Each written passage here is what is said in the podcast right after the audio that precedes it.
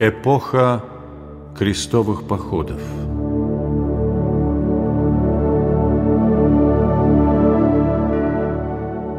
В истории средневековой церкви нет эпохи более противоречивой и в то же время более захватывающей, чем эпоха крестовых походов. Она продолжалась с конца XI до XIV века. Начало крестовых походов провозгласил римский папа Урбан II. 26 ноября 1095 года он обратился к представителям высшей знати и клирикам римской церкви с призывом начать освободительную войну за святую землю. Вся Палестина к тому времени была под властью мусульман – он обещал всем, кто возьмется за это святое дело, множество льгот со стороны римской церкви. Имущество и семьи участников похода на время их отсутствия находились под охраной церкви.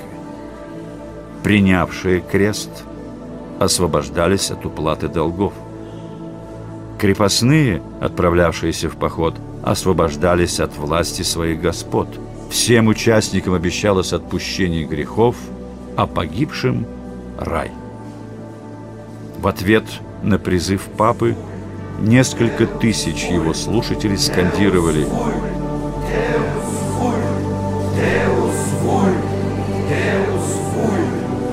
«Деус вульт» – «Бог того хочет». Эти слова стали боевым кличем крестоносцев. Тысячи людей тут же дали обет, что отправятся на войну.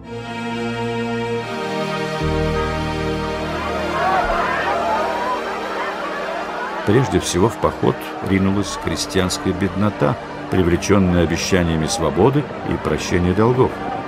Многие из них продавали имущество и семьями направлялись в дальние края. Этот поход бедноты не принес ожидаемых результатов, а лишь настроил против крестоносцев мирное население. Неорганизованная толпа крестьян в поисках пропитания зачастую дотла разоряла местности, через которые проходила.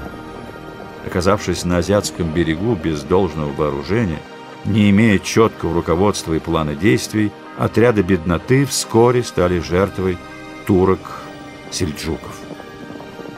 Вышедшие вслед за бедняками хорошо вооруженные и организованные отряды рыцарей оказались более удачными. В 1099 году Иерусалим был захвачен крестоносцами, которые создали несколько вассальных княжеств на палестинской территории. Во главе их стоял король Иерусалимский. С завоеванием гроба Господня была достигнута основная цель крестового похода.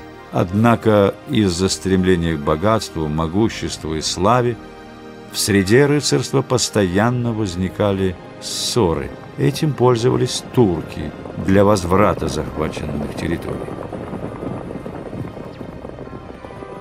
Все крестовые походы, кроме первого, возглавлялись коронованными особами – так наиболее знаменитыми участниками их были английский король Ричард Львиное Сердце, французский король Людовик Святой, германский император Фридрих Барбаросс. Во втором крестовом походе помимо мужчин приняли участие многие супруги европейских феодалов. Для знатных дам это предприятие поначалу казалось увеселительной прогулкой. Многие из них взяли с собой лучшие наряды, а также придворных поэтов. Но, ошеломленные невиданными трудностями, они остановились на полпути.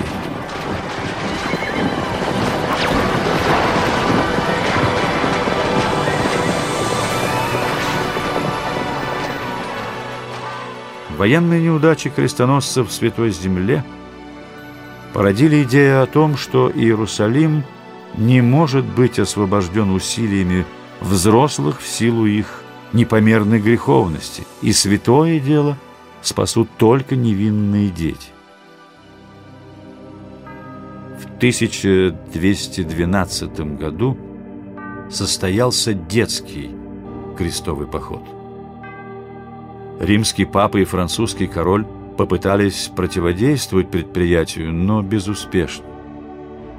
Около 20 тысяч французских детей под предводительством маленького пастушка Этьена прибыли в Марсель, где их погрузили на корабли. Два корабля затонули во время шторма на Средиземном море, а остальные пять дошли до Египта, где предприимчивые судовладельцы продали детей в рабство.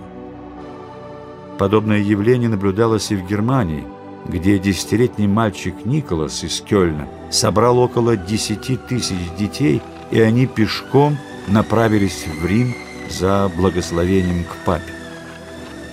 При переходе через Альпы две трети отряда погибло от голода и холода. Оставшаяся часть детей, не получив папского благословения продолжать поход, рассеялась по дорогам Италии. Лишь единицы вернулись домой.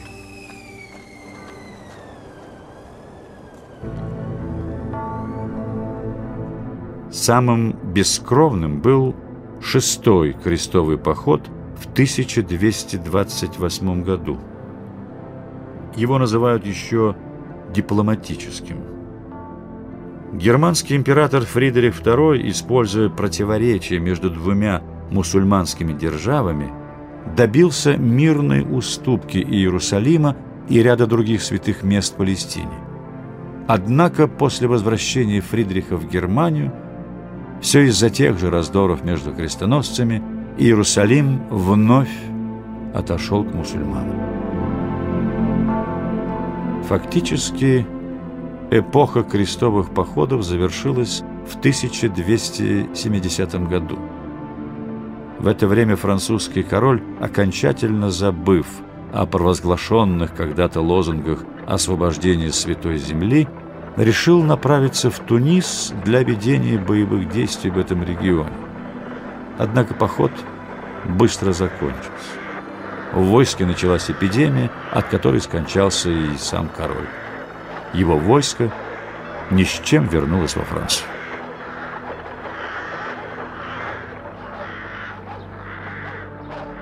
Искренность порыва западных христиан в Святую Землю ради возвращения гроба Господня не подлежит сомнению. Первый крестовый поход наиболее сильно отразил идею крестоносного движения – Однако, как отмечают историки, экономические явления также сыграли весьма значительную роль в его проведении.